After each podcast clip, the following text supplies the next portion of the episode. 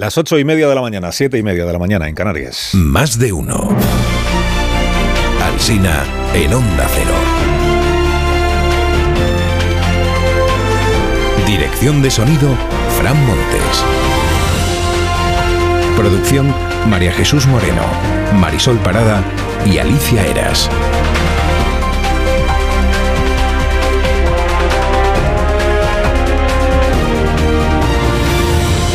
Desde las 6 de la mañana y hasta que sean las 12 y 20 estamos aquí acompañándoles, contándoles los principales asuntos de la mañana. Bueno, luego hablaremos también de otras cosas. ¿eh? A partir de las 10 vamos a hablar de las hamburguesas, por ejemplo, que no es mal tema. Luego vendrán los médicos a la tertulia de las 11. Y la actualidad como viene, a las 9 en media hora vamos a conocer el dato de los precios del mes de febrero, dato provisional, que no parece que vaya a ser bueno, a juzgar por lo que Sánchez adelantó anoche en Telecinco. Contemplamos una ligera alza como consecuencia de que ha habido una alza también en el precio de la energía. Una alza, una alza que veremos a las 9 en qué se traduce. Con la inflación además sucede, se ha dado esto cuenta que cuando sube es culpa de ella. O sea, sube sola, mientras que cuando baja es mérito del gobierno, que la baja. Hemos bajado en cinco meses cinco puntos de la inflación. Hemos bajado la inflación y luego sube. Sube. Bueno, estamos a una semana del 7 de marzo. Eh, el 7 de marzo se debate en el Congreso el remiendo socialista a la ley del solo sí es sí. Dijo anoche Sánchez que hay diputados que votaron en contra de esta ley, pero que también desean que se modifiquen las penas y que por tanto pues votarán se supone a favor del remiendo socialista. Digamos que no fue una petición de ayuda expresa al Partido Popular, pero se le pareció un poco al PP. ¿Cómo no recordar estos días a Pachi López? No negociamos con el Partido Popular porque no quiere la ley. ¿eh?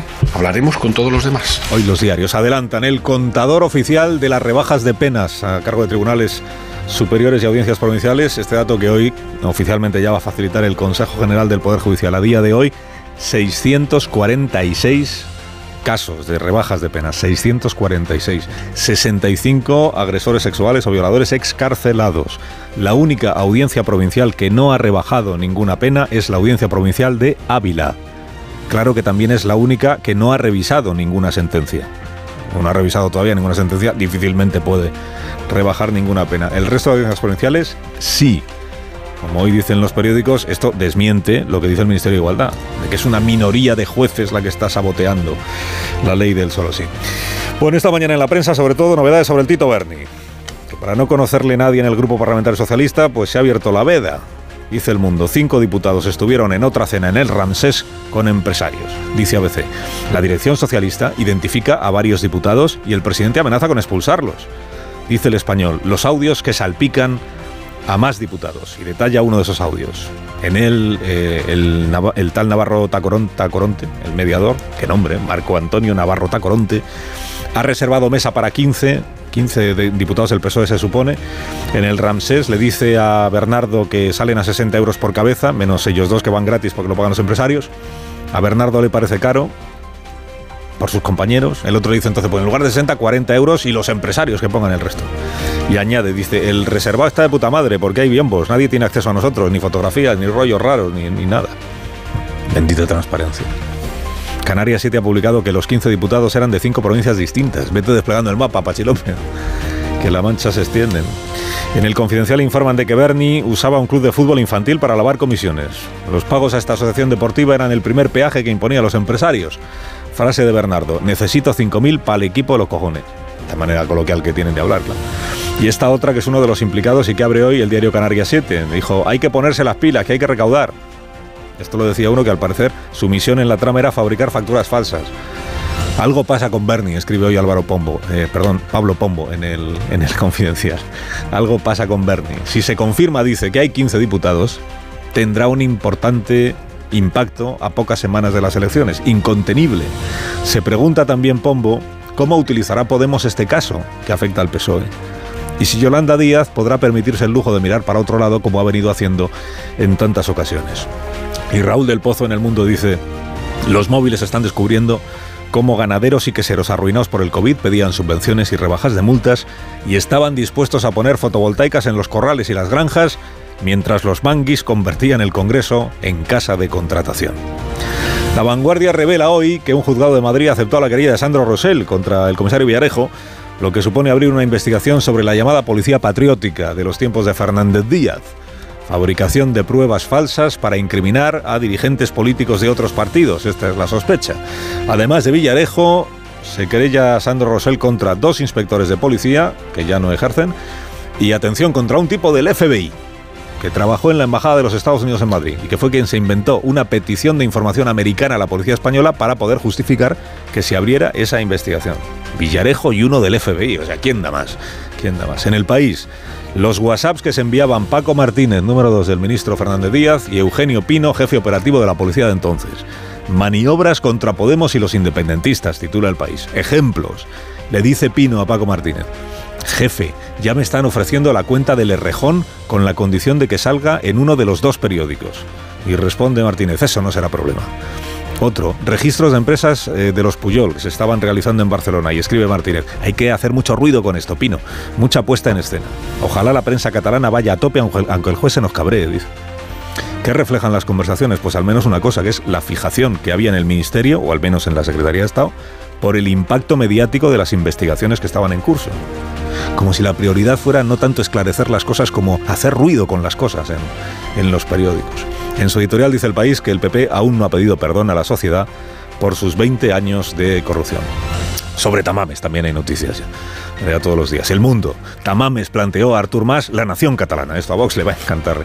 En octubre del año 17, dos días después del referéndum ilícito, Tamames le escribe una carta a Artur Mas, con quien al parecer se carteaba a menudo, igual que con Rajoy, y le propone como salida a la crisis topar la redistribución de la renta entre autonomías, esto que se llama la solidaridad entre regiones, ponerle un límite, un tope, crear una agencia tributaria federal y rehacer el Estatuto catalán bautizando la comunidad catalana como Nación Catalana.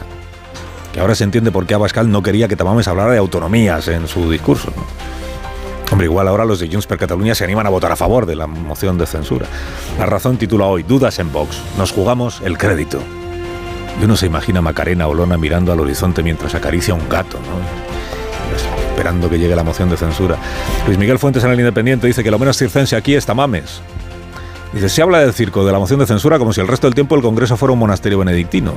A uno lo que le anima es precisamente que un señor de otros tiempos, como bajado de un globo aerostático, con sus bombachos y sus calcetines de rombos, ponga a prueba nuestra actual clase política y nuestra oratoria tertulianesca. Destacan los diarios hoy la alianza de las telecos para competir con Google y con Apple, aunque sufren los diarios al titular la noticia para que se entienda. Integran sus redes para lanzar apps globales a través de Linux. Mamá, esto es lo que titula un periódico. Guerra contra las Big Techs, resume el diario La Razón. Y sale el rey en los periódicos fotografiado en el mobile ayer como con unas gafas como de estar soldando y agarrado a unos joystick y dicen las crónicas que está manejando el robot Versius de cirugía mini invasiva, que permite operaciones híbridas entre el aparato y, el cirujano. El aparato sale ahí, en efecto es un aparato, pero es que el rey no es cirujano. Aparte sus manos del, robot. Majestad. Y más fácil de entender es esta historia eh, que leo en 20 minutos. Dice, hallan una momia prehispánica en la mochila de un repartidor de delivery en Perú.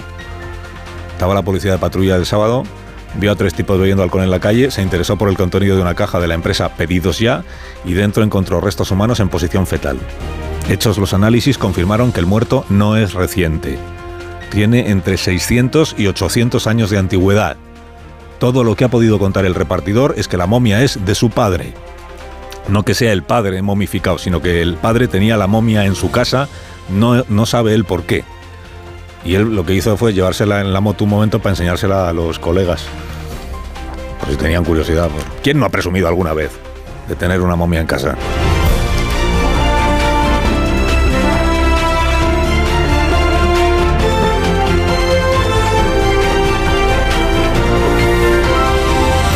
Carlos Alsina en Onda Cero, somos más de uno. Amamos las patatas, amamos a quienes las hacen, a quienes, bueno, a quienes las cultivan, amamos eh, los productos de patatas hijolusa porque son patatas que nos invitan a compartir y a celebrar. A ver esa foto, decir patata. ¡Hijolusa! Es que decir patata es decir hijolusa. Por eso, cuando nos busques en el supermercado, dale la vuelta al envase y encuentra nuestra marca para garantizarte una gran calidad en tu mesa. Patatas hijolusa. Amamos las patatas.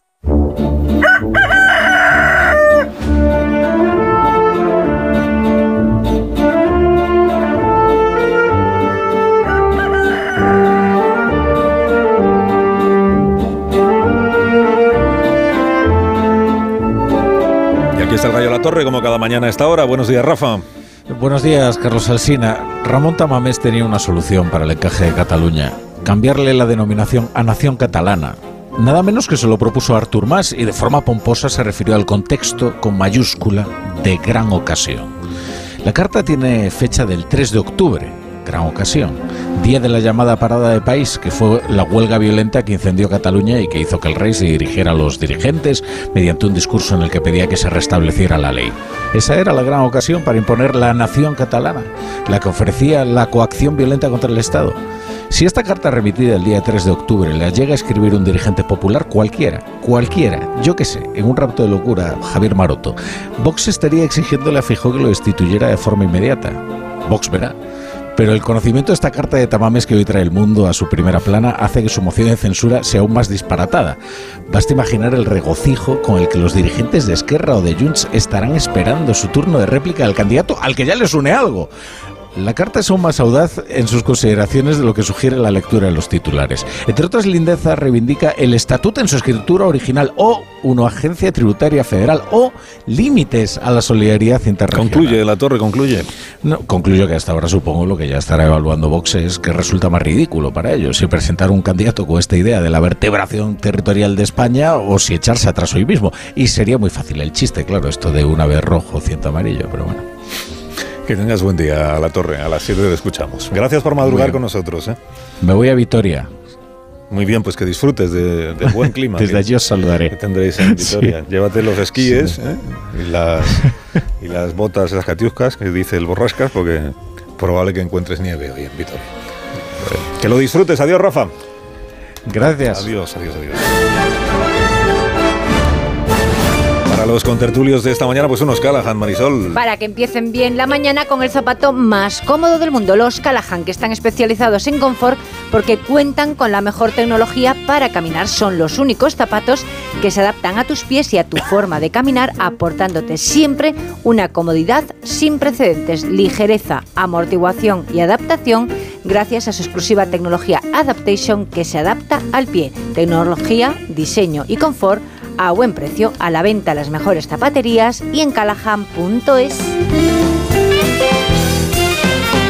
Pues los contertulios de esta mañana que enseguida les revelarán a ustedes quiénes son los 15 de la mesa del Ramsés, mesa para 15. Son Ángeles Caballero, buenos días. ¿Qué tal? Buenos días. Bienvenida. Ignacio Varela, buenos días. Hola, buenos días. Nos acordamos de ti mucho ayer por la mañana en el programa que hicimos en Coca-Cola, Ignacio. ¿Y por qué razón? Pues, por, pues, porque sé que tú eres un, un buen consumidor de, de Coca-Cola. Eh, sí, hace como 25 años que no tomo ninguna. Por eso. Me habríais eso. puesto en un aprieto si me hubierais llevado allí. Porque la tentación habría sido irresistible. Hola Maruenda, buenos días. Muy buenos días. Buenos días, ¿cómo estás? Bien. Me alegro muchísimo. Marta García ayer, buenos días otra vez. Buenos días, Carlos. Y Amón Rubén, buenos días. ¿Qué tal, Alsina? También para Carlos, pues, pues ¿cómo muy bien, tú? muchísimas gracias.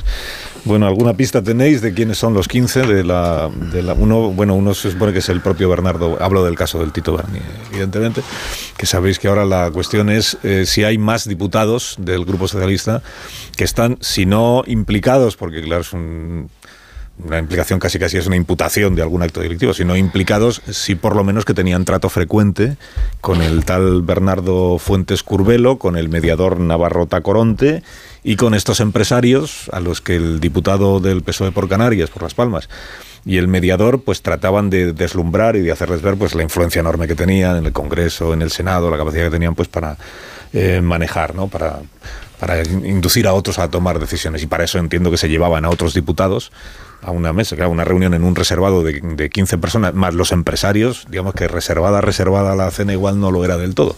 Y que probablemente pues habrá fotos también y, y conversaciones y eso. Que, entonces, a falta de que se sepa quiénes son los 15, que yo estoy seguro de que hoy van a dar el paso ellos mismos y van a decir no tenemos nada que ocultar, pues, pues éramos nosotros, aquí estamos. Y, eh, sí sabemos que ayer el grupo, el grupo socialista bueno, el Partido Socialista por boca de María Jesús Montero y luego del presidente en la entrevista con Piqueras, eh, que no hablan de, Fuentes Curbelo por su nombre, sino dicen este señor o esta persona, sí avisaron de que si algún otro diputado se ve implicado o salpicado por esta trama o lo que sea, van a aplicar la misma receta que con Fuentes Curbelo, que es suspensión de militancia, eh, pedirle que renuncie al escaño y, como dice Pachi López, darle ya por no socialista. O sea, una vez que estás implicado en esto, ya no eres socialista. Bueno, como veis, el, el caso este que va creciendo y creciendo. Caballero. Yo, mm, bueno, la verdad es que esta, este, asunto, eh, más allá de, por supuesto, la, gravedad que tiene, ahí tiene unos componentes también un poco eh, saineteros que yo creo que son pertinentes para hacer un dibujo de los escenarios donde se celebraban este tipo de, de encuentros. Cuando te he escuchado hablar del restaurante Ramsés, yo creo que hacer las cosas en un restaurante como el Ramsés, que para el que no vive en Madrid y no lo conozca, está en la puerta de Alcalá, estabas antes hablando de, los nombres, ¿no? De, que Marco Antonio Navarro Tacoronte, el dueño del Ramsés se llama Jorge Ramsés Llobet Tarodo, es propietario también de otros cinco negocios en la puerta de Alcalá y bueno, digamos que es un señor que también ha tenido sus, cosas con el Ayuntamiento de Madrid por temas de eh, terrazas ilegales en la, en la misma puerta de Alcalá, pero me parece interesante eh, mencionar este sitio porque es un sitio cuanto menos, como el propio nombre indica, un poco faraónico, es una cosa para epatar, es un sitio donde, si no me equivoco, eh, le gustaba muchísimo a Cristiano Ronaldo durante su estancia en, Madrid, lo cual eso dice muchas cosas, más allá de, de este caso. Entonces, yo creo que desde luego la gravedad de este asunto... es evidente, es, eh, tiene unos tintes además muy sórdidos y muy, y muy graves. Eh, por supuesto, el tema de eh, hacer esta cosa tan chusca, ¿no? De, y este tipo de España en el que se siguen eh, celebrando y los finales de fiesta se celebran eh, con mujeres prostituidas, también me parece muy sordido, siendo además España el prostíbulo de Europa. Creo que, que se pueden hacer muchas bromas, pero en este caso a mí me parece lo suficientemente grave por parte además del Partido Socialista esto de ahora eh, hacer o int- intentar recurrir a los eufemismos para no pronunciar el nombre del, del diputado me parece un poco también, también pueril, pero es verdad que la, eh, el asumir esas responsabilidades, el saber quién acudió y cuáles son los nombres que acudieron a esas reuniones y que consideraban además el Congreso como si fuera el palco de un estadio de fútbol, ¿no? También de llevarles, de llevarles ahí para que se sorprendieran también en el, en el hemiciclo, pero me en fin, a mí me...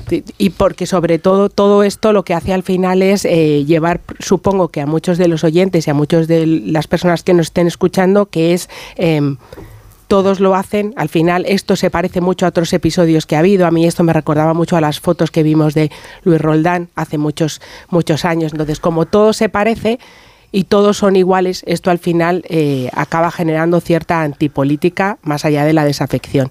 Y eso sí que me preocupa. Varela, Morunda. Es un, es un caso así como de corrupción retro, ¿no? Eh, sí, quiero decir que mm, te retrotrae a, a los años 50, ¿no? Es como si una especie de mezcla de eh, historia del comisario Torrente eh, con las canciones del Chibi o no sé, con alguna, alguna cosa así verdaderamente notable. Esto de conseguir negocios pagando las putas y las drogas al diputado, pues sí, es muy de, año- muy de años 50. Eh, y por cierto, me casa esto, me pregunto cómo casa esto con el feminismo ultra, porque este individuo y sus compinches seguro que han aplaudido enfervorizadamente los discursos de, de la ley del sí, el sí, de la ley trans y de todo eso, y luego a continuación se iban de putas a celebrarlo. ¿no? Eh, bueno, eh, más allá de la cuestión estética, que es casi más ofensiva que la ética, eh, te sugiere, leyendo la historia, el relato, te surgen algunas preguntas. Primero sobre el proceso de selección de los diputados en los partidos políticos. Es decir, a través de qué proceso de selección este señor llegó a ocupar el número 4 de la lista de diputados socialistas de Las Palmas. Es decir, cuál- cuáles son los filtros, cuáles son los criterios, o es solo porque era secretario de organización de un tal segundo, si efectivamente esto no es la historia de una persona, sino que hay 15 diputados de distintas provincias metidos en el ajo, pues no estamos ante un caso de corrupción de una persona, sino ante una red. Y si estamos ante una red, pues tendría en ese caso mucha razón la cita que has hecho del artículo de Pablo Pombo, porque estaríamos ante un escándalo de ámbito nacional en vísperas de unas elecciones. Eh, y tercero, a ver, ¿cuál es el producto que vendían estos señores o este señor? Eh, ¿Qué clase de favores concretos puede vender un diputado? Que es poder legislativo y no poder ejecutivo, concretamente. ¿Qué clase de asuntos puede resolver? ¿Qué clase de negocios puede resolver?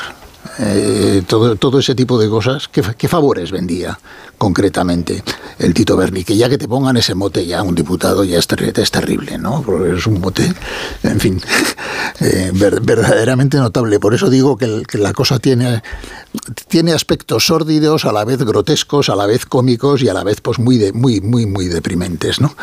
Eh, pero de momento ya sí ha tenido un efecto o tiene un efecto inmediato y es que el gobierno de Canarias, que era de los que contaban como uno de los más seguros para el Partido Socialista el 28 de mayo, en este momento, hoy ya está en la zona de máximo peligro. Porque, entre otras, entre otras muchas razones, aparte de lo que de la factura en votos que le suponga al Partido Socialista, ese gobierno lo va a decidir Coalición Canaria. La número uno de Coalición Canaria, si no me equivoco, va a ser una señora llamada Ana Oramas, que todos conocemos. Eh, y es la que va a decidir quién gobierna en Canarias. O sea que probablemente incorporad, por favor, el gobierno de Canarias a los que pueden caer el 28 de mayo gracias al... O sea, no creo, como dice eh, Isabel Díaz Ayuso, que el caso Berni por sí solo hunda a Pedro Sánchez, porque eso hablaría bien de Pedro Sánchez, en realidad. Eh, visto así, pero sí que puede terminar de hundir a, un gobierno como el socialista de Canarias, que parecía en una posición bastante sólida y que ahora mismo está colgando de, del hilo. Paco. Bueno, al final este eh, caso demuestra que la, la corrupción es transversal es decir, no afecta a un grupo concreto, a una profesión concreta, sino que también depende, lógicamente, de la oportunidad. Nada que nos tenga que sorprender porque pasa en otros países, ¿no? Es decir, no, no es algo, es decir, de drogas, alcohol y prostitución, lo hemos encontrado con diputados ingleses, con senadores en Estados Unidos, con congresistas, es decir, en toda América está llena de, de escándalos de ese tipo. Lo que pasa es que como esto es más sórdido, es más de pequeña minucia, eh, pues nos llama más la atención. ¿sabes? Es decir, bueno, pues un diputado eh, pues que se va a un burdel y que le invitan a un restaurante y que a lo mejor le dan mil euros, ¿no? Es decir, pero claro, la, corrupción también lo que hace es a cada uno darle lo que puede, lo que espera recibir, ¿no? Es decir, tenemos la gran corrupción de miles de millones que compra presidentes de, república o que compra partidos o tramas pues como la que se creó en el PSOE para poder financiar eh, la, la, OTAN y todo el famoso referéndum o lo de Gürtel o, las muchas tramas que se, que se crean, ¿no? Entonces a mí ya, tío, no, no me me escandaliza como a vosotros, pero no me sorprende, es decir, que sea tan cutre, ¿no? Pues que a este hombre, eh, pues que tiene la, realidad social que tiene, pues ir al Ramsés le parezca una cosa, Ramsés, ¿no? Qué maravilla, ¿no? Y a lo mejor le regalan un bolígrafo de una marca de 100 euros y se sentía muy, muy contento y satisfecho, ¿no? Porque claro, es que todo depende, insisto, eh, cuánto gana un diputado, en qué nivel vives, es decir, cuál es tu entorno. Eh, entonces... ¿Y, cómo lo, ¿Y cómo lo eligen? Bueno, pero al final... ¿Cómo, es verdad que eso es una particularidad de España, que dice Paco que esto pasa en todas partes, en unas más que en otras. Me acuerdo del libro de Víctor Lapuente, Organizando el Leviatán. Es muy interesante cómo analiza que España es un país menos corrupto de lo que parece. No tenemos un problema de corrupción institucional en España, eh, a diferencia de lo que pueda parecer pero sí tenemos un problema y de mucha corrupción local por la cantidad de puestos de trabajo que en España dependen de quién gana las elecciones. Y los caciques locales son aún más intocables por el poder que tienen a la hora de poner y quitar de poner y quitar a gente simplemente por el hecho de haber ganado las elecciones sin ningún tipo de mérito eh, al respecto como preguntabas de qué mérito tiene esta persona pues eso es una cosa que no pasa en otros países donde hay muchos más eh, funcionarios públicos o, servidores públicos que son intocables eh, en función a quién gane al menos las elecciones. Luego, si hacen mal su trabajo, a lo mejor los pueden echar, pero no por quién gana o pierde las elecciones. Eso me parece importante en un caso como este, además que tiene raíces locales y ya veremos eh, cuando trascienda esa lista si es nacional. Anoche el presidente del gobierno en la entrevista en Telecinco decía que tolerancia cero, pero de momento estamos viendo también transparencia cero. No están, no están saliendo las informaciones del Partido Socialista de quién estaba dónde. Si lo saben, desde luego lo están ocultando y si no lo saben, pues podrían tener un poquito más de control de lo que pasa, de lo que pasa dentro. De hecho, creo que el problema que puede tener Sánchez es la dimensión del escándalo. Tal como lo tenemos ahora, en la dimensión que tiene, es suficientemente grave. Pero mucho me temo que eh, a medida que pasen los días y las semanas, va a ir adquiriéndose una medida de la dimensión de la corrupción. Si la medida va creciendo, en ese caso creo que Sánchez empieza a encontrarse con un problema mucho más grave que no se puede atajar empezando a recurrir a este lenguaje de, no nombrar lo innombrable, ¿no? Eh, las personas de las que usted me habla, los casos de los que usted me dice. Y dónde va a colocar Sánchez precisamente el espectro de, de ejemplaridad. Por eso digo que el Tito Berni, no sé si va a acabar con Sánchez, creo que no, porque con Sánchez no acaba ni, bueno, ni la mayor de las plagas.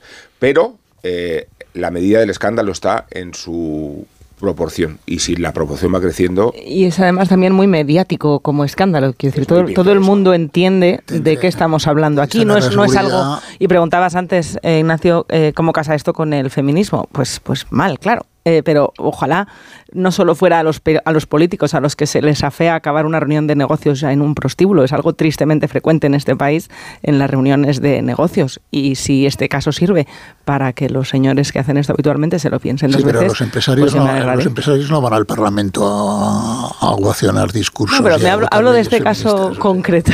sí, sí, de hecho, eh, eh, este diputado, el Tito Berni, estaba entre los que votaban, pero vamos, votaban a favor de la, de la con toda, seguridad, el 28 de mayo, en, la campaña del 28 de mayo, ya os digo desde ahora que se va a hablar mucho más del Tito Berni que de Ramón Tamames.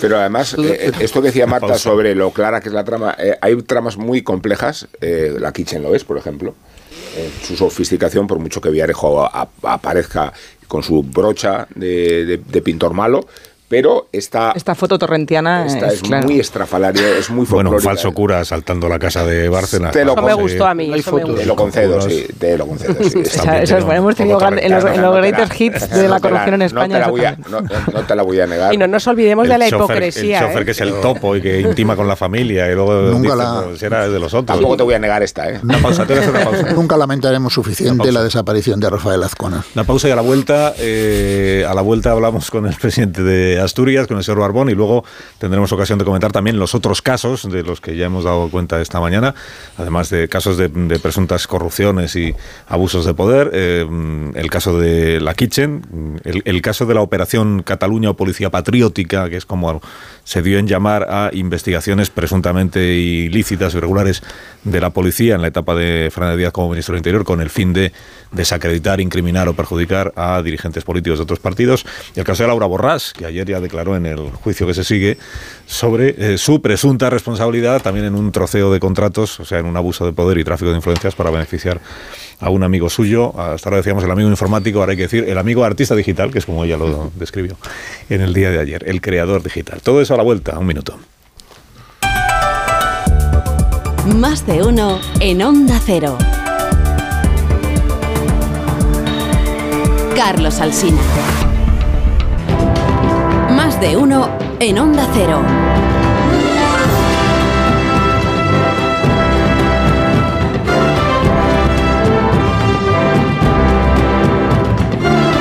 y dos minutos, una hora menos en las Islas Canarias, en tertulia esta mañana con Maruenda, Caballero, Varela, García Ayer y Amón. ¿Os acordáis que el día que salió el dato definitivo del IPC del mes de enero eh, coincidía con una sesión de control al gobierno? Y el presidente Sánchez, por aquello de vender la cosa por el lado positivo, eh, recurrió a la comparación intermensual. Entonces dijo, como la inflación interanual ha subido dos décimas, quiero recordar, eh, voy a la intermensual que ha bajado. Entonces dijo el presidente, la intermensual baja. Bueno, hoy seguramente no querrá recurrir a la intermensual el presidente porque el dato provisional dice que en comparación con el mes anterior sube un 1% la inflación, en unas décimas, un 1% y que en comparación con el año pasado pues también tenemos subida. Me parece que ese es el, el dato. Ignacio Rodríguez Burgos se lo sabe todo. Buenos días, Ignacio. Hola, muy buenos días. Pues eh, bien dicho, la inflación de nuevo repunta y lo hace con fuerza. La inflación interanual se eleva al 6,1%, que en interanual pues son dos décimas más que en el mes anterior. La inflación subyacente también aumenta y lo hace en dos décimas al 7,7%. Como este es el IPC adelantado, pues no tenemos detalles de la composición de la inflación, pero lo que sí podemos decir es que mm, los datos definitivos los conoceremos a mediados de mes, pero todo apunta a los carburantes y especialmente a la evolución de los alimentos que siguen en cotas muy elevadas. Las asociaciones de agricultores, por ejemplo, ya han advertido que el precio de los alimentos en España aún no han tocado techo a pesar de lo que diga el ministro de Agricultura. ¿Y por qué? Pues porque siguen destacados, elevados los costes de producción como carburantes o fertilizantes. Como recordaréis, en tasa interanual los alimentos en nuestro país se han encarecido más del 15%. Como apuntamos, el IPC adelantado nos da una inflación del 6,1% y la inflación subyacente, a la que no tiene en cuenta ni la energía ni los alimentos eh, no elaborados, que son los más volátiles, pues también se eleva y se eleva al 7,7%. Además, otro mordisco importante a la renta de los hogares está en las hipotecas, en el Euribor, que despide hoy el mes de febrero muy por encima del 3,5%, lo que supondrá un nuevo sobrecoste en el pago de la hipoteca. Gracias, Ignacio. Y que tengas buen Un abrazo. Este es el dato de la inflación, el provisional del mes de febrero. Estamos a día 28. Primeros días del mes de marzo conoceremos el definitivo, pero ya sabe usted que puede ser décima arriba, décima abajo. Pero la tendencia, por tanto, vuelve a ser eh, negativa. La inflación vuelve a subir. Rompió ya la tendencia descendente el mes de enero, la sigue rompiendo, por tanto, el mes de febrero. La inflación sube al 6,1% y la intermensual, esta que tanto le interesaba al presidente hace unos días, la intermensual sube un 1% de enero a febrero, lo cual la idea de que la tendencia no es nada positiva. Eh, la subyacente también sube, 7,7%. Anoche dijo el presidente, lo hemos escuchado antes, en la entrevista con Piqueras, eh, anoche dijo el, el presidente que esperaban, bueno, es que ya conocía el dato, claro, que esperaban que hoy subiera la inflación, que hubiera una, alza, una alza de la inflación, pero que en los próximos meses eh, bajará, debido siempre a los méritos de las políticas del gobierno. Eso es, cuando baja la inflación, el gobierno dice, hemos bajado la inflación. Hoy que ha subido, el gobierno dirá, ha subido la inflación, no la hemos subido, porque la subida nunca es responsabilidad del, gobierno y el presidente. Son las 9 y 6 minutos, una hora menos en las Islas Canarias, y voy a saludar al presidente del Principado de Asturias, que es eh, Adrián Barbón, máximo responsable también del Partido Socialista en esta comunidad autónoma, que tiene la amabilidad de atendernos unos minutos en este día. Eh, señor Barbón, presidente de Asturias, buenos días. Hola, buenos días. Buenos días, ¿cómo está, presidente? Pues bien, aquí estamos, empezando el día. Me alegro, me alegro. Bueno, ahora que le tengo que le tengo en línea, digo algo que dije estos días atrás, no estando usted, y como en este programa tenemos la costumbre de, de decirle las cosas al, aludido cuando está presente, pues yo se lo digo. Yo dije cuando empezó el asunto este de los trenes que me sorprendía que estuviera siendo usted tan reacio a dar entrevistas, eh, siendo un caso tan de, tan claro perjuicio para la comunidad autónoma de Asturias, también de Cantabria, que le veía a usted como reacio a aparecer en los medios de comunicación y me, me malicié que tal vez era porque el gobierno central responsable de este asunto, chapuzo, como lo queramos llamar, es de su mismo partido, del Partido Socialista, ¿no? Pues mire, no, en modo alguno, porque de hecho yo creo que lo que pudieron comprobar ¿no? durante la negociación de todo este proceso y la fijación de posiciones fue la contundencia con la que fui de la mano ¿no? del presidente de Cantabria, mi amigo Miguel Ángel Revilla. O sea que en modo alguno tenía nada que ver el, tema nacional. Es más, yo siempre digo una cosa, y además lo repito mucho, yo, yo tengo la libertad de diferenciarme y de discrepar incluso de posicionamientos del gobierno de España, entre otras razones porque debo mi elección a la militancia socialista asturiana. A mí no me han designado desde un despacho de Madrid, como acaban de designar, por ejemplo, al candidato que se va a enfrentar contra mí por el Partido Popular, ¿no? Que lo imponen desde Madrid. No, a mí no. O sea que no, en modo alguno tenía nada que ver con eso. Se que hubiera actuado usted de la misma manera si el gobierno de España hubiera sido del Partido Popular. Exactamente igual. Además, yo tengo unos tonos que son los míos, muy respetuosos, eh, pero fijación de posiciones claras. Cuando discrepo de algo, yo analizo los temas, no, no soy de argumentario, ni mucho menos, me niego a, a responder sí o no como si, si, esto fuera una cuestión binaria, sino que analizo las cuestiones y cuando veo, y, y, en este sentido me decepciono con una posición, y creo que además es negativa para la Comunidad Autónoma de Asturias, pues yo hablo y acuerdo y me alío con quien sea. De hecho, hace poco pues tuvimos una cumbre en Santiago del Corredor Atlántico del Noroeste, por poner un ejemplo, o hace unos más de un año ya tuvimos un, perdón, una cumbre de varias comunidades autónomas de todo signo político en materia de financiación autonómica. Yo lo tengo claro, ¿no? Eh, mi, mi, lealtad primera es con Asturias. Pero sí es verdad que no, debe resultar agradable presentarse a unas elecciones cuando el gobierno central, que al final es el responsable de que no vaya a haber renovación de trenes de cercanías en Asturias hasta el 2026, es del mismo partido que, que el presidente del gobierno autonómico, ¿no? Bueno, yo ahí le digo dos cosas. Hay muchísimas cosas con las que yo coincido con el gobierno central, pero muchísimas, ¿no? Por ejemplo, la subida de las pensiones. Pues imagínese el impacto que tiene el 8,5 de subida a los eh, 276.000 pensionistas que hay en estos momentos en, en la comunidad autónoma de Asturias, ¿no? O la subida del salario mínimo que afecta eh, sobre todo a mujeres y jóvenes, ¿no? o, la subida del, o la creación del ingreso mínimo vital, que ha sido clave para que seamos una de las comunidades que más luchan. En este caso ya lo teníamos, nuestro salario social contra la pobreza. Hay muchísimas medidas, o el anuncio ahora de Arcelor de 460 millones que va a dar el gobierno central.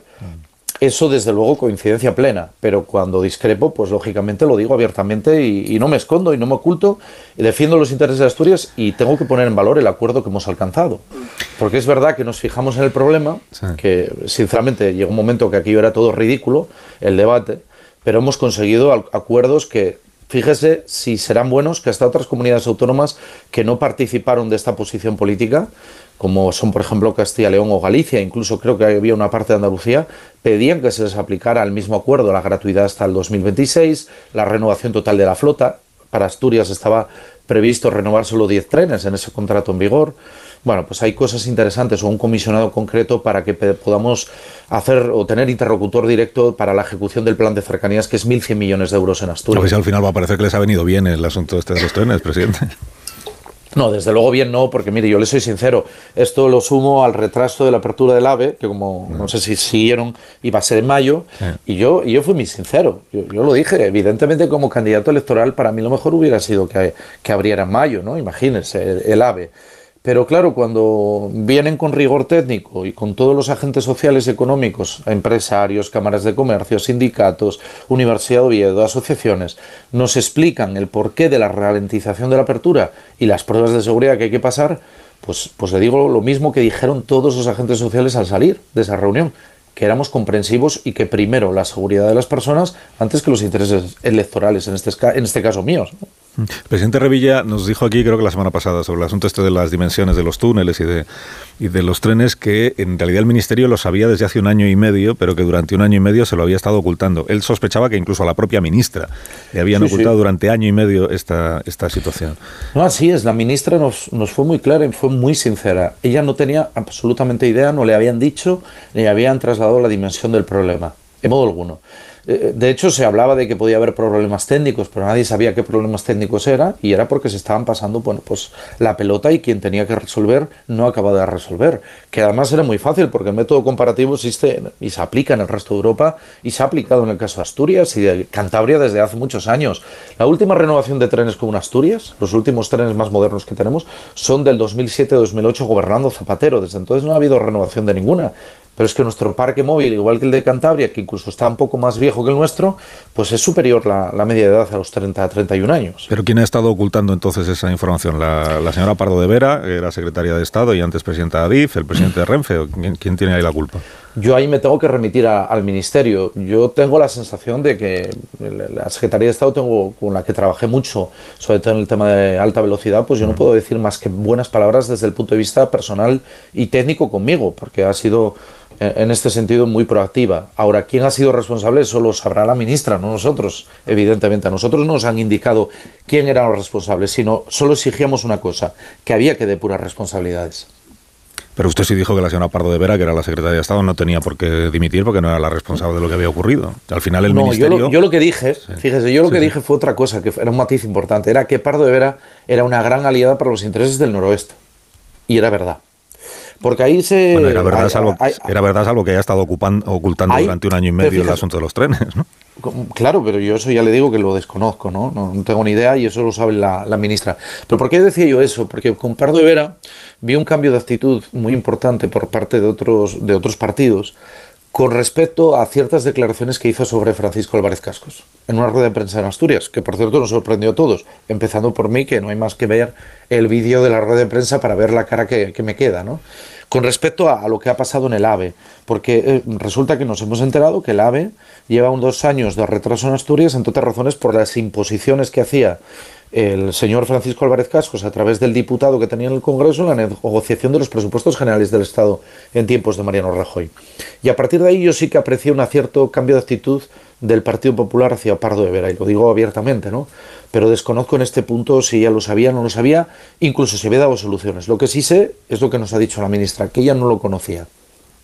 Entonces, ¿el, retraso en la llegada de la vez eh, culpa del, de Foro Asturias y de Álvarez Cascos? No, no, solo eso, no, no, no, porque yo a mí no me gusta vender motos y, decir mentiras, no, ni mucho menos. ¿Y el retraso en la llegada de cercanías es culpa del Partido Socialista? Dos años, dos años han sido responsabilidades de Álvarez Cascos, porque lo ha dicho Pardo de Vera, que trabajó con gobiernos del PP y por eso lo puede contar las negociaciones que hubo y las imposiciones, ¿no? que, llegó a decir el propio señor Álvarez Cascos, que esto se hacía porque él lo decía y punto.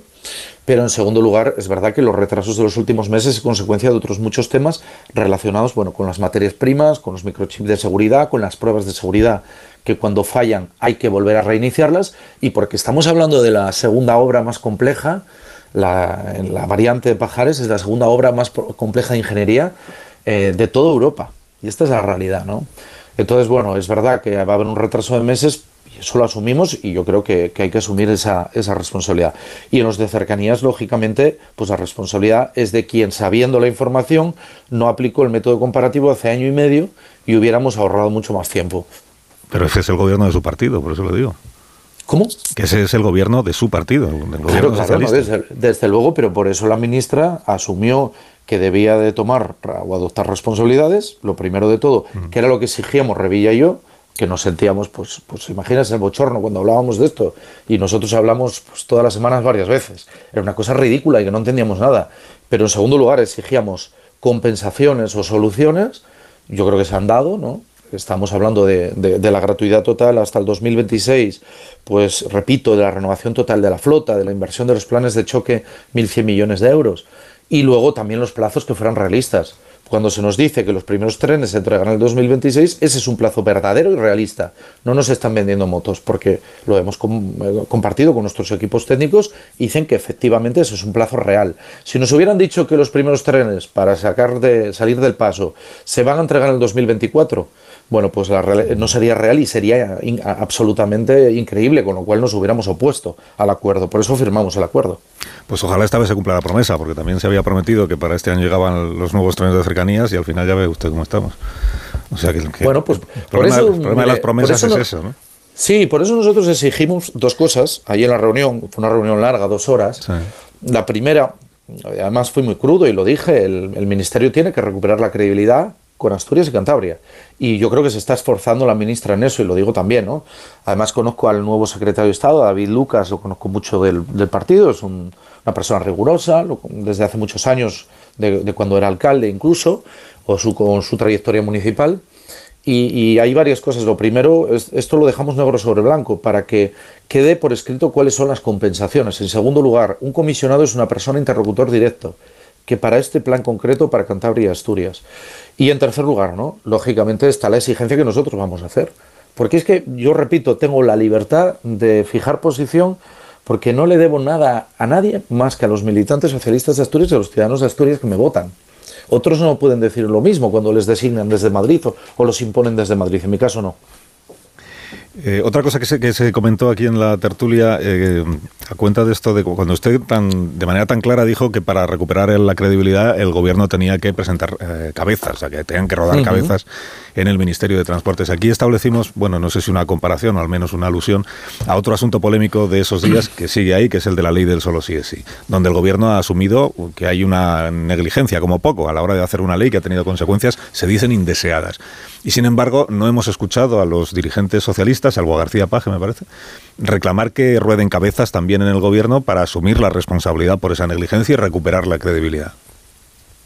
Bueno, yo lo primero que tengo que decir es que recordad, fui de los primeros presidentes que también dije, cuando lo estudié el tema, cuando empecé a ver las noticias y me llamó la atención de qué estaba pasando, consulté, yo soy licenciado en Derecho, consulté con amigos penalistas, con profesores que habían sido profesores míos, que me, bueno, ver dónde estaba el problema y lógicamente nada más que tuve claro que la ley sí sí estaba cometiendo un error, partiendo de una idea fuerza del espíritu de la ley que era muy loable, que era el consentimiento en el núcleo central, bueno, pues estaba teniendo consecuencias que, desde luego yo creo que no quería nadie, que era una barbaridad, ¿no?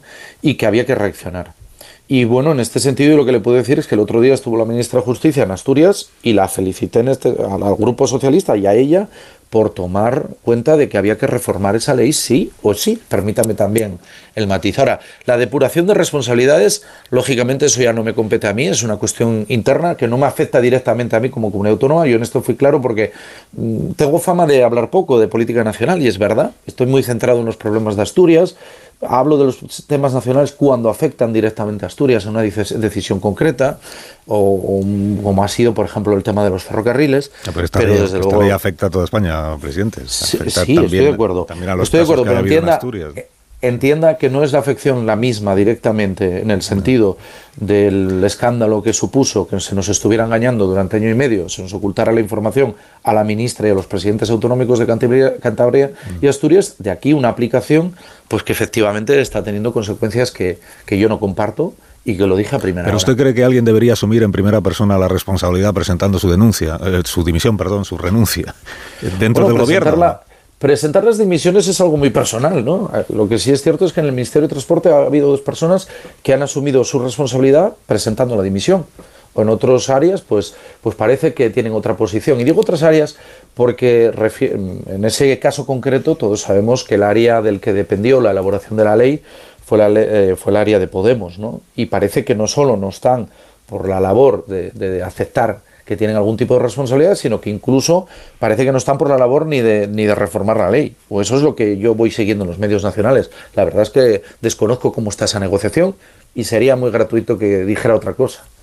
Hubo una manifestación este domingo en, en Oviedo, 4.000 médicos y enfermeras recogieron los, los, medios de comunicación que reclaman una defensa de la sanidad pública porque entienden que usted no está defendiendo suficientemente la sanidad pública en Asturias. Eh, creo que hay una negociación entre los sindicatos y la administración que está suspendida o, o parada en este momento, que no llega a ninguna, que no hay avances en ese sentido. ¿Usted qué me cuenta?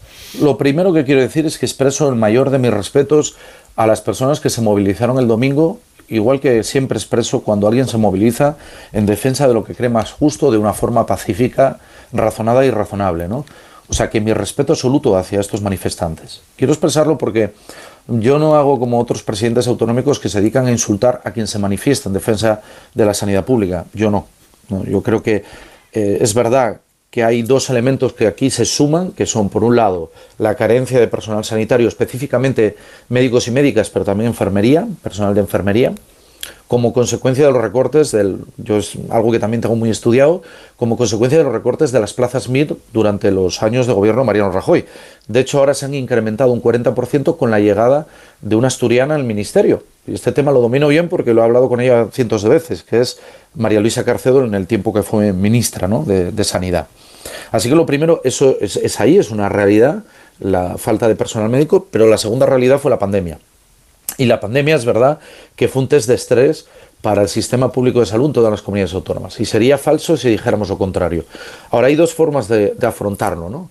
Una es insultar a quien, se a, quien se protesta y otra es reconocer, yo creo que humildemente, que es verdad que hay que mejorar.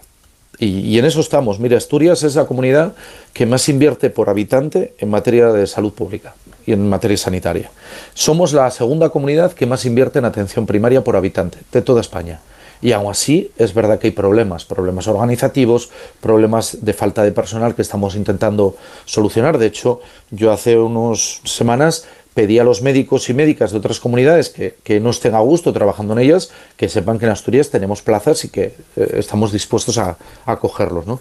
Y con mucha humildad afrontamos esta negociación con las organizaciones sindicales y recogiendo también el, el sentir de esta manifestación, que no era apoyada por las, por las organizaciones sindicales directamente. Pero vamos a seguir negociando. ¿Para qué? Para buscar un acuerdo, para que la sanidad pública sea mejor y para evitar, como pasa en otras comunidades, que lo que se pretende es una privatización encubierta, es decir, que la gente contrate seguros privados. En Asturias no. Asturias somos de las comunidades con menor número de seguros privados por porcentaje de habitantes y queremos seguir siéndolo. Así que, desde luego, yo entono aquí el mea culpa, que creo que hay que hacer las cosas mejor y que estamos, vamos a seguir negociando para mejorar el sistema público. Leí ayer un dato que dice que los seguros privados en, Asturias están creciendo por encima de la media nacional. No sé si esto usted me lo Normal, puede o no. Pues muy sencillo, eso es efecto estadístico puro y duro. Si partimos de ser la comunidad que más bajo tenía el nivel de seguros privados y que ha sido así históricamente, pues el porcentaje, por mínimo que sea de crecimiento, es un porcentaje mayor. Eso es una estadística pura y dura. Pero si crece el número, de, si, crece el número de asturianos que se hacen seguro privado es porque perciben que la sanidad pública en Asturias está ahora peor gestionada que antes no peor gestionada, peor, que yo creo que no es una cuestión de gestión, es un problema, insisto, de dos temas que se han juntado y que está pasando, yo lo hablo con los presidentes autonómicos de todos los signos, está pasando en todas las comunidades. La ausencia, la falta de médicos y médicas y de personal de enfermería y, lógicamente, el test de estrés o lo que supuso la ralentización de la pandemia. Pero también hay dos formas de responder. Mientras Asturias pone más dinero, más dinero, Hemos incrementado, yo creo que casi un 20% lo que destinamos a la sanidad, a la atención primaria, por poner un ejemplo, que es el, el núcleo de donde está el problema en estos momentos. Bueno, pues en otras comunidades no ha sido así. Hay dos formas de gestionar cualquier problema. Y la nuestra, desde luego, es reconocer que las cosas se deben hacer mejor, reconocer que estamos en un tiempo de dificultad, que en cuestión de un año van a empezar a entrar en el sistema los nuevos médicos formados con esta ampliación MIR, con lo cual va a haber un relevo natural y nos va a permitir ir cubriendo las plazas, Asturias lo vamos a hacer, y desde luego vamos a sentarnos con toda humildad a reorganizar el sistema sanitario, teniendo en cuenta, escuchando a los profesionales de todas, no solo los médicos y médicas enfermeros, sino el resto de personal, para humildemente ver cómo podemos encajar mejor su situación, darles una respuesta y que el sistema sanitario público siga siendo el gran orgullo de Asturias. Publicaba el comercio, creo que ayer o anteayer, 100.000 asturianos a la espera de cita con el especialista, por ejemplo. O que Asturias es en este momento la, es, es, de las primeras, o la primera, decía usted, en inversión en sanidad. Por habitante. Por habitante. Así es. Y a la vez es la tercera peor en el ranking de espera para tener una consulta presencial. Claro, si es en la que más se invierte por habitante y a la vez está la tercera en, en la tercera peor en el ranking para tener consulta presencial, igual es que no se está administrando adecuadamente. Los voy a contarle ahí una cuestión. Lo primero, nosotros tenemos una población muy envejecida, lo que hace que el número de consultas necesarias de las personas pues sea mucho mayor. Eso somos la comunidad más envejecida de España. Pero, por ejemplo, en las, eh, en las listas de espera para operaciones, en Asturias, desde el mismo momento que uno va al especialista, yo eso se lo puedo contar por, por cuestiones estrictamente familiares, porque por una persona que tiene una enfermedad en mi entorno, bueno, pues difícil, pues ha tenido que ir ya al preoperatorio. En el mismo momento que va al preoperatorio, antes incluso, perdón, en el momento que va al especialista y determina que se tiene que operar, en Asturias esa persona pasa a engrosar la lista de espera desde el del punto de vista de la cirugía, ¿no? de las operaciones. En otras comunidades no. En otras comunidades, hasta que no está resuelto todo el tema del preoperatorio, no se la computa como lista de espera. No forma parte de la lista de espera. Es decir, no hay homogeneidad de valoración de las listas de espera. Eh, es más, eso lo sabemos por, pues, por, la comparativa, por hablar con asturianos y asturianas que viven en otras comunidades y te, te lo cuentan abiertamente. Eh, al Bernardo Fuentes Curbelo, este diputado exdiputado canario en el Congreso, ¿le conoce usted de algo? no, yo la verdad es que en mi vida lo vi. Lo vi ahora en los periódicos y, ojalá no hubiera tenido que verlo, la verdad.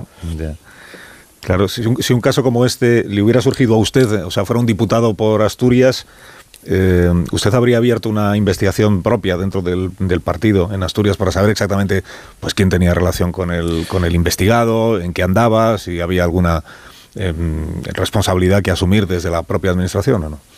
Bueno, yo creo que en ese caso, lógicamente, lo primero que tiene que haber es una investigación judicial. ¿eh? En este caso, me imagino que estaba la Fiscalía trabajando provengo del mundo del derecho y siento un profundo respeto por los fiscales y creo que en este caso, insisto, lo mejor es que los profesionales depuren las responsabilidades y digan hasta dónde llega este tema. Van a ser los que mejor lo hagan. Un partido o una administración por dentro no tiene los mismos instrumentos que la fiscalía, ni mucho menos, aunque lógicamente eh, yo lo que sí le puedo garantizar es tolerancia cero ante cualquier caso de corrupción. No, la, Fiscalía, claro, hay una investigación judicial que es de la que sale toda la información que, estamos conociendo estos días. Lógicamente. Pero hoy, por ejemplo, que se habla de una reunión, una cena que comparten 15 diputados del Grupo Socialista con eh, Bernardo Fuentes y el, mediador Navarro y los empresarios. Hombre, ahí sí tiene medios el Grupo Socialista para saber inmediatamente quiénes son esos 15 diputados y preguntarles a Bueno, depende, porque lógicamente si no lo reconocen, permita que, que, lo diga abiertamente. ¿Cómo sabe usted que alguien estuvo en esa cena? Si alguien uno de, alguno de ellos no lo cuenta y no identifica, si está su dice, si esto, eh, además, me imagino que en este caso habrá secreto de sumario, no, no se podrá acceder a esa información, es difícil tener acceso a esa declaración. ¿eh? No es tan fácil desde el punto de vista judicial. Yo lo que estoy convencido es que si hay algún. Aquí yo creo que el, partido ha reaccionado con contundencia, porque lo sabemos bien. La corrupción es algo que hay que evitar a todas luces. es algo que nos abochorna, que nos avergüenza. Yo creo que, y debe ser así en todos los partidos, y, bueno, me imagino que esa sea la posición, ¿no? Estará a la espera de determinar desde el punto de vista de la Fiscalía qué se va determinando, pero yo creo que ha sido clara y contundente la reacción, no solo en el caso que afectaba al Congreso de los Diputados, sino también al Gobierno de Canarias. Que no Eso he visto, he visto desde fuera, por lo menos. Yo no, estoy en el tema, es decir, no he hablado con nadie de este tema, pero lo que, lo que les estoy leyendo y escuchando a ustedes. Que no quiero yo pensar que haya diputados del Grupo Socialista que hayan asistido a esa cena y se nieguen a reconocérselo a pues a sus eh, a Pachi López y se lo pregunta, pues tampoco entiende, no, es que, salvo que tengan algo que ocultar, claro. Entonces... Es que no lo sé. Yo ahí desconozco cuál está siendo la gestión del Grupo Socialista y no, no puedo adelantar nada. Yo lo que sí le digo es que en mi caso de Asturias, si hubiera salido un caso similar, mi reacción hubiera sido contundente, porque aquí lo grave, que la parte de la cena es un auténtico bochorno y es un auténtico, bueno, pues pues una sinvergoncería, ¿no? Hay que decirlo claro por cómo terminó la cena, ¿no? Por lo que parece o lo, que se lee, desde luego. Pero aquí lo grave, grave, grave, mm, junto con eso, lógicamente, es el hecho de la mediación, de toda esta trapichería, si me permite la expresión, y estos negocios ilícitos que parece que tienen todos base penal. Eso es muy grave. Y ahí la reacción del partido ha sido contundente, nadie lo puede decir. Oiga, venimos en un, o vivimos en un país el que no hace tanto se acaba de cumplir eh, los 10 años desde aquello de en diferido, ¿no? De, final, ¿Cómo era? Finalización del contrato y indemnización en, en, diferido. Una cosa eh, bochornosa que yo leía estos días, me acuerdo, porque lo vi en un tuit. Pero por eso le digo, yo creo que en esto hay que ser claros y contundentes. Y cuando alguien pasa la barrera de la ética y tiene comportamientos no ejemplares, la reacción tiene que ser ejemplar y el partido lo ha sido, ahí insisto. Una última cosa, presidente. Eh, Adriana Lastra será candidata del Partido Socialista en las elecciones generales por Asturias. Sí, sí, yo ya lo he dicho. Va a ser la cabeza de lista. Es, es algo que anunció en su momento. Pero no habrá, primarias, no habrá primarias. Entre otros, no. Adriana Lastra tiene el reconocimiento de todo el partido de Asturias. Si es que eh, para nosotros ha sido la gran aliada histórica de Asturias en Madrid y, y es un perfil muy querido, muy reconocido, que siempre que se ha sometido a la votación ha contado con el apoyo de los compañeros y compañeras y, no tengo ninguna duda en ese sentido. ¿no? ¿Por qué dije eso de Adriana Lastra, que alguien incluso dijo, oiga, esto está un poco fuera de lugar? Pues por una cosa muy sencilla, ¿no? porque había muchos rumores de que si volvía a la política asturiana, que qué iba a hacer, que si iba a abandonar la política, y a mí me pareció, pues oye, dejar una cosa clara. La primera, Adriana lo tomó una decisión, yo la conocí el primero, el primero que conoció la decisión que había adoptado Adriana fui yo. Por eso lo puedo decir abiertamente, en el que un profesional, un médico, le dijo, con el nivel de estrés y la vida que llevas, tienes muchos riesgos de perder al bebé. Y ella tuvo que tomar una decisión. Y tomó y dijo que la vida de su hijo. Y así fue.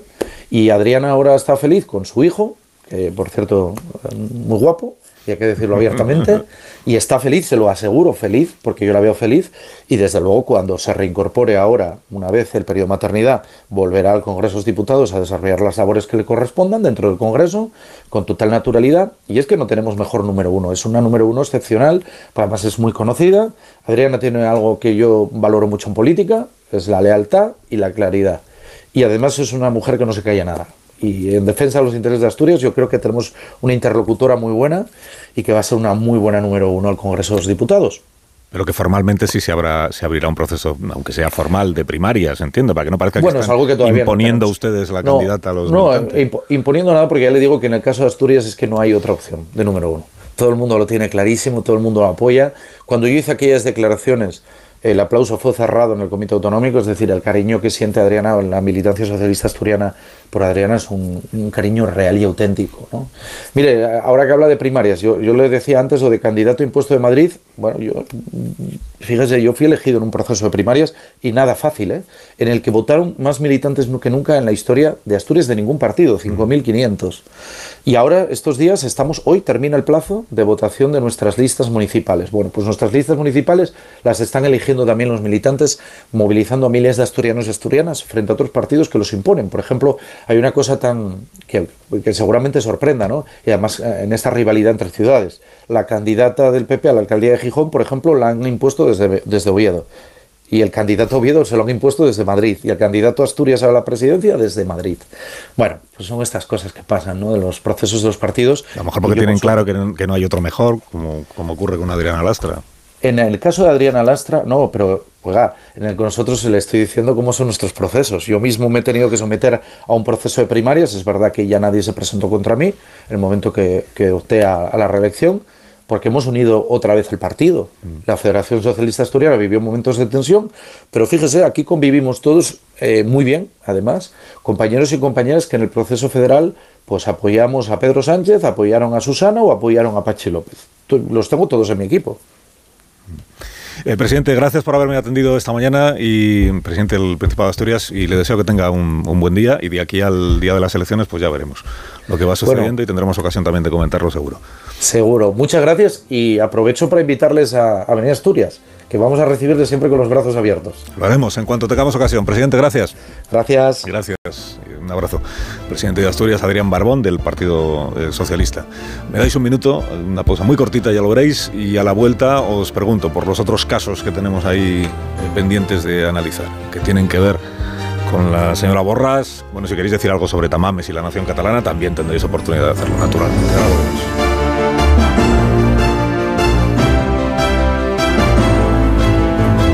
De uno. Onda Cero. Carl.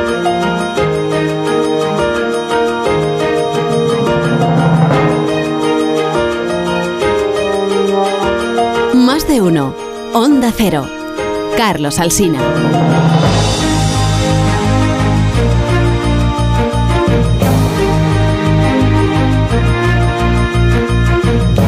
20 a las 10 de la mañana. Antes comentábamos que tenemos por delante unas semanas en campaña electoral, que es ya como estamos hasta el mes de mayo, en las que eh, seguramente los medios, los periódicos y también los ciudadanos vamos a tener que elegir eh, con quién, eh, cuál de los dos asuntos de corrupción nos interesa más. Si el Tito Berni o, o, lo que afecta a la Kitchen y lo que afecta a la Operación Cataluña, lo que afecta a Fernández Díaz, porque uno salpica o afecta directamente al Partido Socialista y otro afecta al Partido Popular. Ya hoy se percibe que hay algunos periódicos que le dan muchísima más relevancia al caso Berni que a todo lo demás, y al revés, que hay periódicos que le dan una enorme relevancia a los eh, intercambios mmm, guasaperos entre Francisco Martínez, secretario de Estado de Interior de Seguridad en la época de Fernández Díaz, y el, eh, el, señor Pino, don Eugenio, que era el director operativo de la Policía Nacional, que le dan más relevancia a eso que a las novedades que van surgiendo del caso Berni. O sea que me temo que tenemos por delante unas semanas en las que vamos a ver cómo la opinión pública también se divide entre a qué, a qué caso le das más relevancia, ¿no? que cuál de los dos tiene más importancia. Sobre esto de Fernández Díaz, si os quiero pedir una, una opinión, porque hoy tenemos dos novedades en los periódicos que afectan al exministro del Interior. Una son los WhatsApp de la Operación Kitchen, en los que él no aparece directamente, pero sí el que era su, su, segundo, Francisco Martínez, en conversación con Pino. De los WhatsApps, como poco sí se refleja un interés del Ministerio del Interior en aquel momento, porque determinadas investigaciones que afectaban a partidos políticos o a dirigentes políticos tuvieran mucho eco en los periódicos. Eh, se habla de la cuenta de Rejón, que al parecer iba a facilitar un, una conexión, un contacto que tenían en Venezuela. Rejón todavía estaba en Podemos, para que nos entendamos. Eh, se habla del clan Pujol y de los registros que se estaban realizando. Y además tenemos ahí lo de Sandro Rosell, que es esta denuncia que ha presentado contra Villarejo y contra otros inspectores de policía de entonces por haber urdido o fabricado pruebas falsas para tenerle encarcelado durante una temporada o para abrir contra él un procedimiento eh, con la excusa de que eh, la, el, la, administración estadounidense había pedido información a la Policía Nacional Española. Y ahí es donde aparece este, el del FBI, que trabajaba en la Embajada de Estados Unidos en Madrid y que al parecer es quien eh, finge que hay una petición o se inventa una petición estadounidense para justificar la apertura de una investigación que termine con el señor Rosell imputado y en prisión preventiva durante una larga temporada. Así que os pregunto cómo veis también este asunto, ya que hemos hablado antes del, del Tito Berni, hablemos ahora del Ministerio del Interior en la época en la que Mariano Rajoy era presidente del gobierno de España. ¿no? Relevancia que le dais, gravedad que le dais a la, a la situación y a lo que se va sabiendo de lo que sucedió allí, presuntamente. ¿Quién quiere empezar? Caballero, Varela, Maruenda, ninguno, paséis palabra a todos. Bueno, planteabas el, el, dilema de qué caso es más importante y creo que nos hacemos un flaco favor para la regeneración democrática si prestar atención a uno nos quita de prestarle atención a otro. Hombre, periodísticamente, sin duda, el caso del Tito Berni tiene más tirón por lo que tiene de novedad. La Kitchen lleva dando vueltas mucho tiempo, eh, aunque sea más profunda, hablando de corrupción institucional. Recordemos que era el Ministerio del Interior el que está implicado en la trama y eso, claro, eh, a medida que se vayan aclarando las cosas sabremos hasta, hasta dónde llegaban esas raíces, pero, pero implica las instituciones. Y el caso del Tito Berni veremos a ver si, si realmente más allá de esas cenas en pandemia, eh, durante el estado de alarma, que ya deberían ser de por sí, recordemos a Boris Johnson, suficiente argumento para, para dimisiones, implican al partido, implican al grupo parlamentario o a quién más implican desde luego en Canarias. Pero, pero creo que no deberíamos hacernos trampas en, por prestar atención a uno, descuidar el otro, porque se trata de que, de que se denuncie toda la corrupción periodísticamente, para eso estamos. Estoy totalmente de acuerdo contigo. Creo que, que no se trata ahora de establecer una comparativa y ni siquiera pensando que eh, un caso ha pasado ya un tiempo y el otro está tan reciente que estamos todavía descubriendo detalles y descubriendo hasta qué punto eso se, llega a dar un salto que vaya más allá de la, la propia comunidad canaria y de, un salto al ámbito al ámbito nacional y hasta dónde llega este este caso. Pero bueno al final es como toda la, la raíz de los casos de corrupción es la gravedad de destinar unos recursos públicos a algo para lo que no tenían por qué estar destinados. Si en un caso es el Ministerio del Interior, en otro caso es un, diputado, exdiputado ya eh, socialista, yo no le quitaría eh, la gravedad ninguna a este asunto. Se siguen sabiendo cosas y siguen teniendo...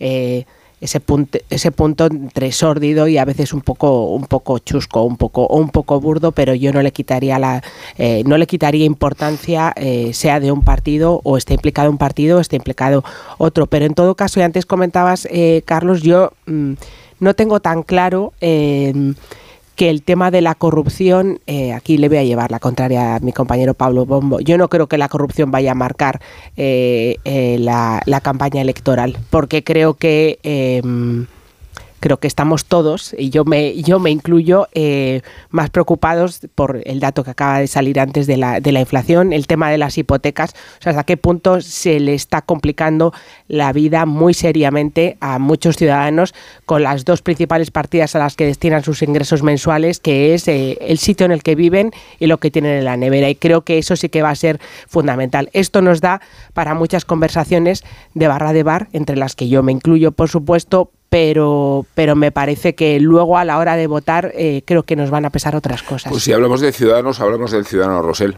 que ha sido víctima de un escarmiento judicial inaceptable. Estuvo 21 meses en prisión preventiva y lo estuvo por haberse intoxicado informes y pruebas de las que formaba parte esta policía patriótica y de las que formaba parte el comisario Villarejo. Eh, o sea, uno puede simpatizar o no con Rosell en lo personal, pero no hay forma de resarcir ni de, eh, de pedir damnificación por un escándalo como este.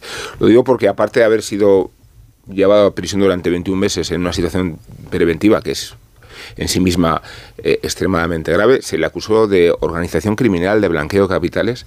De esa investigación se derivó otra que era un fraude de Hacienda que tampoco existió y que los tribunales contestaron. Luego, eh, creo que no hay forma de resarcir a, Sandro Rosell. Creo que no existen procedimientos, ni siquiera se han evaluado indemnizaciones y que cuando se señala una personalidad eh, pública con semejantes eh, delitos, y digo tan graves como la organización criminal, como el blanqueo, como el fraude de Hacienda, Luego el camino de rehabilitación no es correspondiente al, resarcimiento que se merece. Y creo que en, los casos de corrupción españoles hay muchas víctimas inocentes que, no han tenido forma de, resarcirse después. Desde luego no forma parte de Fernández Díaz. ¿eh? Yo bueno, creo bueno, perdona.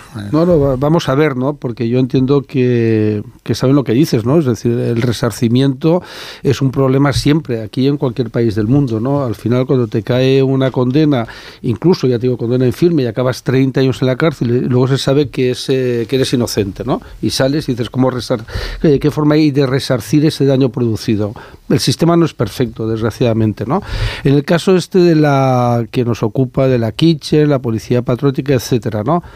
Vamos a ver cómo acaba, ¿no? Es decir, de, momento, pues ya se ha decidido condenar al ministro del Interior que fue entonces, a Jorge Fernández Díaz, y entonces lo que se hace es, eh, pues, alargar determinados medios de comunicación, les interesa muchísimo el tema, es un tema efectivamente llamativo. Ahí está el tema también de cuál es la X realmente, ¿no? Es decir, la X era el secretario de Estado, el ministro del Interior, la, vicepresidenta, era el presidente. Eh, lo que pasa es que los jueces tendrán que ver la, lo que la instrucción, pero se haya aprobado pero todos pensamos que la X del GAL, ¿quién era? Es decir, porque aquí hablamos del Ministerio del Interior, ¿no? Pero en este país, en un determinado momento de nuestra historia, eh, se autorizó a asesinar a ciudadanos españoles, ¿no? Asesinarlos directamente, ¿no? Eh, en Calviva. Y eso no se hizo por casualidad y tal, sino que formaba parte, desgraciadamente, de una trama terrorífica eh, en aras de la lucha contra, contra ETA, ¿no? Yo tengo, vamos, yo tengo la convicción de que Jorge Fernández, que escribe en mi periódico y así me, espero que siga escribiendo, es inocente, ¿no? Y me gustaría ver exactamente si alguien se toma en serio eh, que eh, la X era él o quién era, quién autorizó todo eso. Varela. Eh, una cosa, yo creo que no es lo mismo que un asunto como la corrupción protagonice una campaña a que determine el voto de los ciudadanos. Coincido contigo en que el tema de la corrupción no va a determinar el voto de los ciudadanos, pero va a ser inevitable que protagonice la campaña. Entre otras cosas porque es una norma en la política española que hay una relación directa entre la proximidad de una campaña electoral y la proliferación mediática de casos de corrupción. Es decir, eso es un mecanismo automático. Y además la proliferación, como ha dicho Carlos Alsina, selectiva. Tú hoy tomas los periódicos y hay periódicos que le dedican tres y cuatro páginas a un caso y se olvidan absolutamente del otro y así sucesivamente. ¿no? Eh, yo creo que es completamente absurdo eh, mezclar casos que fíjate que en cinco minutos hemos mezclado al Tito Berni con el caso Kitchen, con los GAL, con, en fin. Con Sandro Rosell. ¿Eh? Con Sandro Rosell, historias que no tienen nada que ver. Bueno, Villarejo están todas, ¿eh? Casi todas. El Tito Berni yo creo, no. Yo, yo, creo que el Tito Berni ya hemos hablado hace un rato, es un caso efectivamente muy llamativo, muy pintoresco, muy chusco, muy sórdido, muy tal, bueno, pero no afecta, creo yo, a los pilares, a los fundamentos del Estado.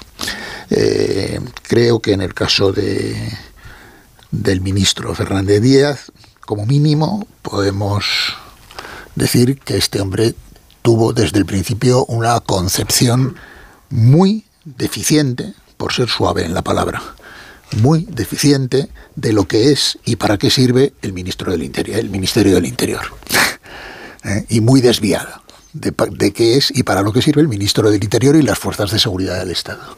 Y por eso creo que estamos hablando de cosas de envergadura y naturaleza eh, completamente, completamente distinta.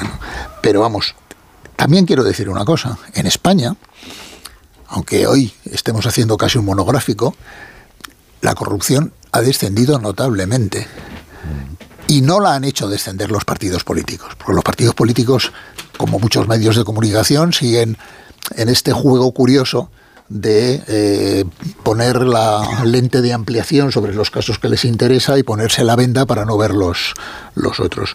La han hecho descender los ciudadanos metiéndole castigos electorales brutales a los partidos que han caído en graves casos de corrupción y la han hecho descender los jueces con sentencias durísimas, en algunos casos, efectivamente, como el de Rosell, eh, completamente de, eh, injustas, ¿no? Pero con sentencias durísimas. Pero es cierto que la corrupción de los políticos, que no ha desaparecido de la política española, ha dejado de ser parte de la normalidad celtibérica habitual que muchos hemos conocido durante muchos años. Ocho minutos y serán las diez de la mañana, una hora menos en las Islas Canarias. A la vuelta contamos noticias del corte inglés. Más de uno en Onda Cero. Indultas esta mañana Rubén Amón. Bueno, pues si tengo aquí eh, y encuentro el expediente, efectivamente eh, pido un respeto, pido un respeto a Jorge Fernández. Ah, bueno. Y un indulto exijo para resarcirlo de los ataques de los que está siendo objeto, subestimando su contribución al bienestar de la sociedad española, bienestar y felicidad, añado. No me gusta que se le caricaturice ni que se le busquen deslices de hemeroteca. A mí me parece que Jorge Fernández es un tipo honesto e íntegro. Lo digo porque lo conozco bien y porque hemos compartido pasillo y tiempos de espera, cada uno en su papel. Se dice que es un tipo oscurantista, un homófobo, un fanático religioso. Mentira. Respondo a sus inquisidores. Y digo que Jorge Fernández me ha demostrado lo contrario. Me ha parecido tolerante y buen tío, Carlos. Por eso no me encajan sus relaciones con Villarejo ni su papel de inductor de la policía patriótica. Con Jorge Fernández hablo de política, es verdad, pero hablo mucho más de baloncesto. Creo que se le tiene envidia y que los envidiosos todavía le restrigan haber sido el varón de mayor edad que ha aparecido en la portada de Men's Health con su imponente musculatura.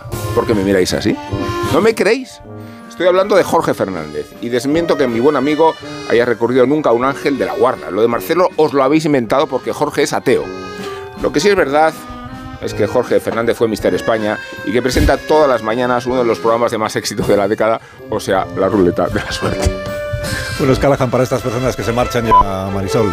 Porque los Callahan están especializados en confort y además cuentan con la mejor tecnología para caminar. Ligereza, amortiguación y adaptación gracias a la exclusiva tecnología Adaptation que se adapta al pie. A la venta las mejores zapaterías y en callahan.es. Adiós caballero, adiós Varela, adiós Maruenda, adiós Marta, adiós Rubén. 10 de la mañana, 9 en Canarias. este consejo de